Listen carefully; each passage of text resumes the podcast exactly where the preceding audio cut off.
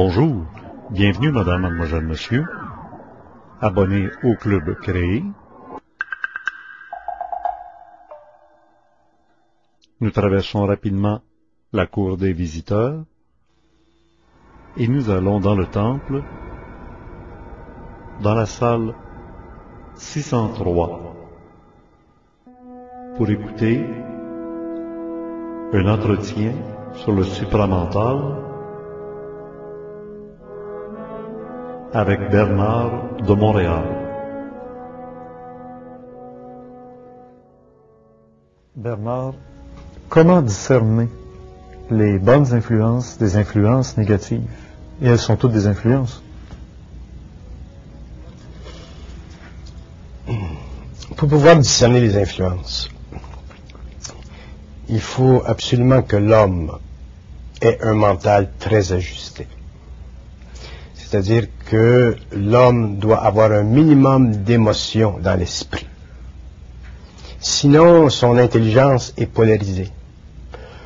Et les influences sont des forces qui polarisent la conscience humaine. Donc, euh, que ce soit des bonnes influences ou, de, que ce soit des influences positives ou que ce soit des influences négatives, ça demeure que ce sont des influences, c'est-à-dire des forces qui agissent sur la conscience humaine. Et l'homme, dans sa conscience, à partir du moment où il est créatif, autonome, centrique, peut facilement utiliser les forces dans sa société, mais il les utilise d'une façon qui lui permet de les canaliser et de les amener plus loin dans leur propre évolution. Alors que si l'homme est influencé, les forces l'impressionnent, et c'est ça le danger des influences, c'est qu'on se laisse impressionner. Et qu'est-ce que ça veut dire se laisser impressionner? C'est manquer de centricité, c'est manquer de puissance intérieure, c'est être colorable. Pour que l'homme se laisse impressionner, il faut qu'il soit conscient de la nature de l'impression. À ce moment-là, il se laisse impressionner.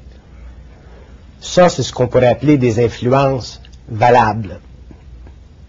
Mais si l'homme se laisse impressionner malgré lui-même, à son insu, s'il n'est pas capable de voir les conséquences de ces influences-là dans sa propre vie, comment voulez-vous qu'il les voit dans la vie de la société? Comment voulez-vous qu'il les voit dans la vie de sa famille? Et je fais le raisonnement inverse.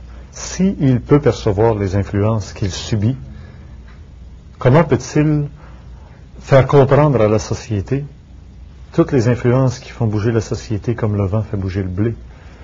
L'homme conscient n'est pas intéressé à faire comprendre à la société le mouvement des influences, parce que la société est le produit des influences. C'est une condition qui existe, ça fait partie de la nature de la civilisation. Mais l'homme peut faire comprendre à l'homme le mouvement, la nature des influences. Et à partir de ce moment-là, cette conscience, cette science, permet à l'homme de s'individualiser, c'est-à-dire de voir les influences, de les réaliser, et, mais de ne jamais les subir malgré lui-même. Et quand je dis malgré lui-même, je ne veux pas dire qu'il y, a, qu'il y ait des influences dans notre société qui n'ont pas sur nous de force et qui n'ont pas la capacité de nous mouvoir dans une certaine direction je veux dire par malgré lui-même, que l'homme doit être conscient des conséquences de ces influences-là. Je vous donne un exemple. Euh, nous avons toutes sortes de films à la télé. Il y a des films qui aujourd'hui sont beaucoup axés sur la violence, le meurtre, euh, les états policiers ou la police. Un homme peut regarder un film tel que ceci pour voir jusqu'à quel point les forces en jeu découvrent leur mécanicité. Autrement dit, un type, par exemple, qui va regarder un drame policier, va voir, il peut voir, apprécier même, la complexité de tout l'appareil policier dans une ville, dans un pays ou à l'échelle mondiale. Donc, c'est une étude euh, qui est valable. Il peut regarder le meurtrier s'il est conscient, il peut voir pourquoi et comment le meurtrier en est arrivé à son état. Pourquoi? Parce qu'il a été quelque part astralisé. Donc, l'homme qui est conscient et qui regarde n'importe quoi n'est jamais affecté émotivement par ce qu'il regarde. Vous avez utilisé le mot astralisé. Est-ce que vous voulez dire encore qu'il est allé dans le monde de l'imaginaire et croit une réalité? Astralisé, ça veut dire que l'homme est affecté par des forces au niveau subconscient, des forces qu'il ne contrôle pas, des forces qui se serviront de pensée ou du monde de la pensée De l'imaginaire? à travers l'imaginaire Mhm. pour imprimer dans sa conscience une influence qui n'est pas sous son contrôle, donc qui est à son insu. Mhm. L'homme doit être, et l'homme peut être, très très conscient du monde mental qui s'actualise en lui. Mais pour ce, il faut qu'il arrive graduellement, au cours de son évolution, à dépolariser son mental, à conscientiser son ego. Et ainsi, il n'est plus affecté par les influences. Il n'est plus infecté par les influences. Il voit ce qui se passe dans le monde. Il comprend la marche du monde. Mais il n'est pas lui-même euh, affecté, euh, conditionné, entraîné malgré lui-même. Parce qu'il a de la centricité, il a son propre gouvernail. Le problème avec l'homme moderne, c'est qu'il n'y a plus de gouvernail. Et plus la société devient complexe, plus elle devient grande, plus les pouvoirs économiques euh, jouent du pouvoir politique, euh, moins l'homme a la capacité de se garder le gouvernail. Et dans mon optique, l'homme n'a jamais eu réellement de gouvernail, mais auparavant, c'était moins important de ne pas avoir de gouvernail. Alors qu'aujourd'hui, ça devient très important pour l'homme d'avoir un gouvernail parce qu'il est obligé maintenant de se promener sur une mer d'influence qui vient de tous les côtés du monde, des quatre coins du monde. Et à l'intérieur de ce mouvement qui est extrême et très dynamique et très puissant, il doit maintenir sa sanité, il doit maintenir son équilibre, il doit maintenir sa capacité de travailler dans une société qui devient de plus en plus influencée et influençable. Mais alors, les gens qui sont restés accrochés ou qui sont encore dans le, sein de certains bateaux qui ont eu un gouvernail, je pense aux églises, je pense à certains milieux sociaux, des castes ou des sectes ou des groupements sociaux qui se protègent en se gardant à l'intérieur d'une tradition, d'une idéologie, qui fait que ces gens-là semblent vraiment, je pense, à, je ne voudrais pas les nommer, mais il y a des mouvements religieux Oui, qui mais- sont vraiment en marge des, des tempêtes et des malheurs de notre société, Oui. s'accrochant à des textes sacrés, Oui. très très anciens. Mais ces individus-là n'ont pas de gouvernail. Ils se servent du gouvernail de ces sociétés, du ça. gouvernail euh, communautaire. Et il ne s'agit pas pour l'homme, en, en tout cas je parle de l'homme du verso, de l'homme qui vient, de l'homme qui viendra. Il ne s'agit pas pour cet homme de s'attacher au gouvernail collectif. Il s'agit d'avoir lui-même son propre gouvernail. Oui, mais dans ces cas-là, ces gens-là vous répliqueront, on est protégé par la collectivité. On est protégé par la co- collectivité dans la mesure Qui où est la, conforme, là. dans la mesure où la collectivité n'entre pas en contradiction trop avancée avec la plus grande collectivité. Autrement dit, par exemple, excusez, dans les pays socialistes, la grande collectivité de l'Église a été menacée par la grande collectivité d'État. Dans les pays démocratiques, euh, les sectes euh, et tout ceci ont été et deviennent de plus en plus menacés par la collectivité démocratique, dans ce sens que la collectivité démocratique regarde dans ces sectes pour voir s'il n'y a pas des abus contre l'individu. Donc, euh, vivre à l'intérieur d'une collectivité, ce n'est pas une sécurité pour l'homme, ça peut être un oasis temporaire. Mais pour l'homme, pour l'individu, pour l'esprit, pour l'identité, pour l'individualisation de l'être, il n'y a pas de place. Un être qui serait le moindrement individualisé, un être qui serait arrivé le moindrement à un état de conscience intégrale, qui aurait rapatrié la totalité de sa conscience, ne pourrait pas vivre à l'intérieur d'une secte, ne pourrait pas vivre à l'intérieur d'une église. Pourquoi? Parce que l'esprit d'une secte, ou l'esprit d'une église, ou l'esprit d'un front patriotique ou d'un front nationaliste est toujours un esprit collectif.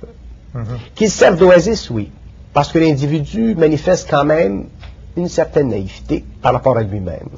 Mais un individu dans sa totalité intégrale, qui ne vit que de son énergie créative n'a plus besoin d'être supportée par une conscience collective qui, d'une façon ou d'une autre, va limiter ses possibilités d'expansion de conscience.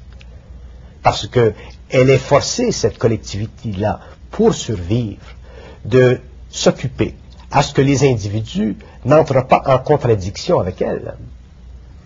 S'il y a contradiction, la collectivité peut vivre de grands chocs. Regardez ce qui se passe aujourd'hui au niveau de l'Église entre ce groupe de, de, religieux qui retournent vers le fondamentalisme chrétien et l'Église romaine dans sa catholicité universelle.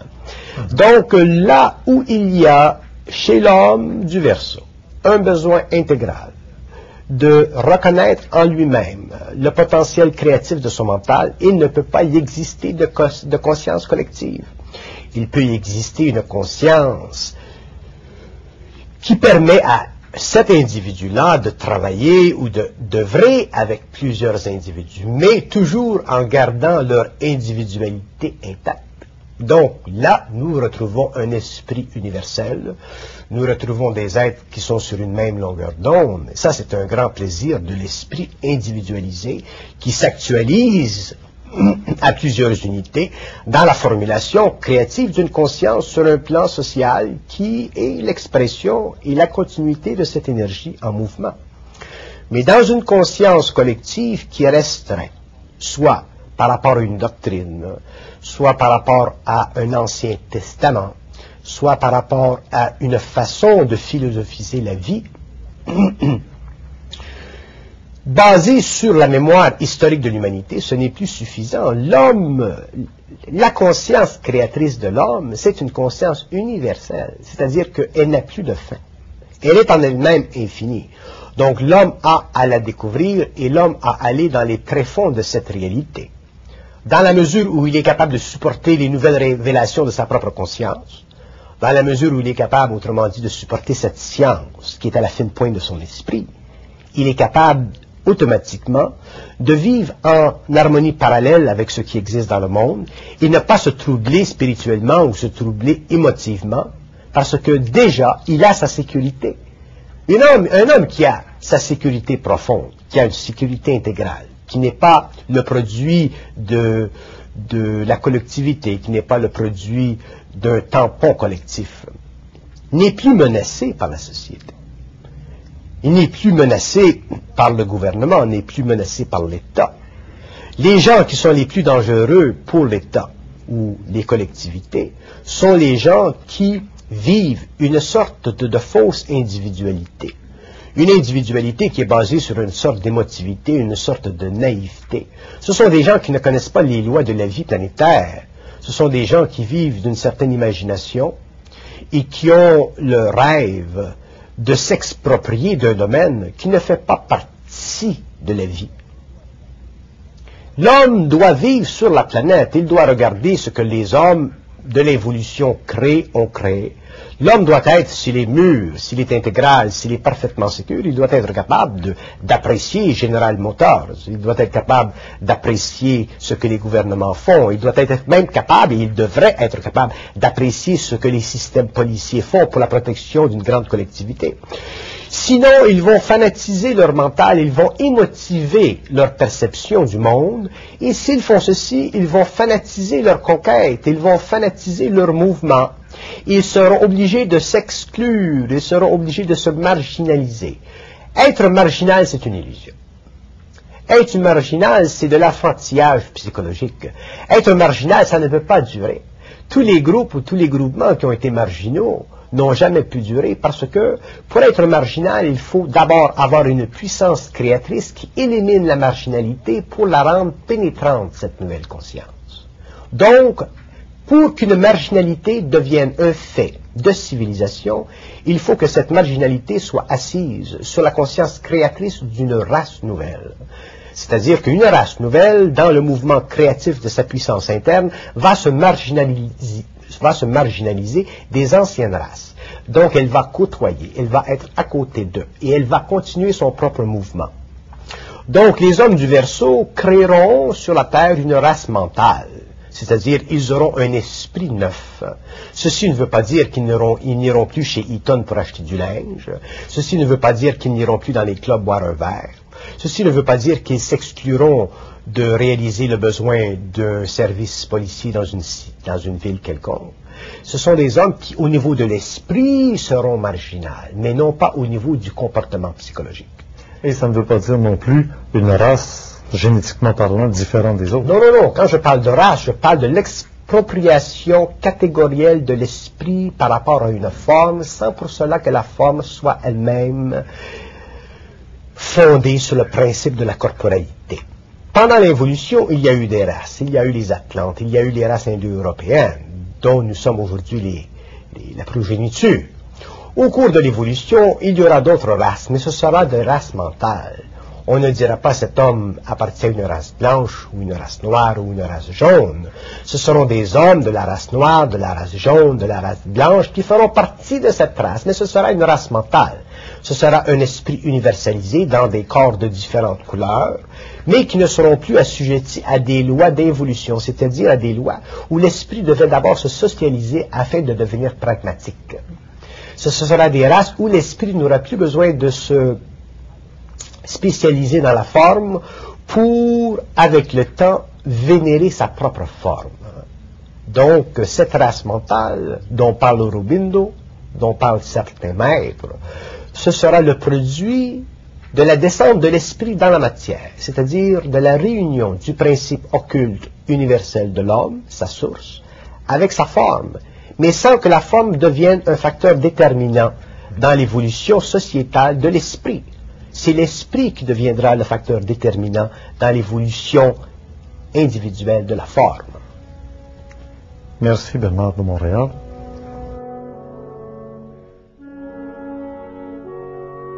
Nous venons de rencontrer Bernard de Montréal dans cette salle 603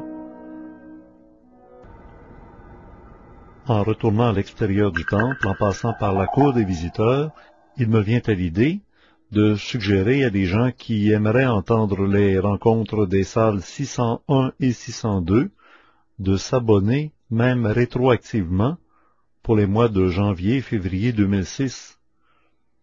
Et des visiteurs libres peuvent devenir abonnés de la même manière, en payant l'abonnement pour un mois trois mois, six mois ou un an, à l'adresse toujours la même, le club créé, case postale 52, Belleuil, Québec, Canada, J3G 4S8.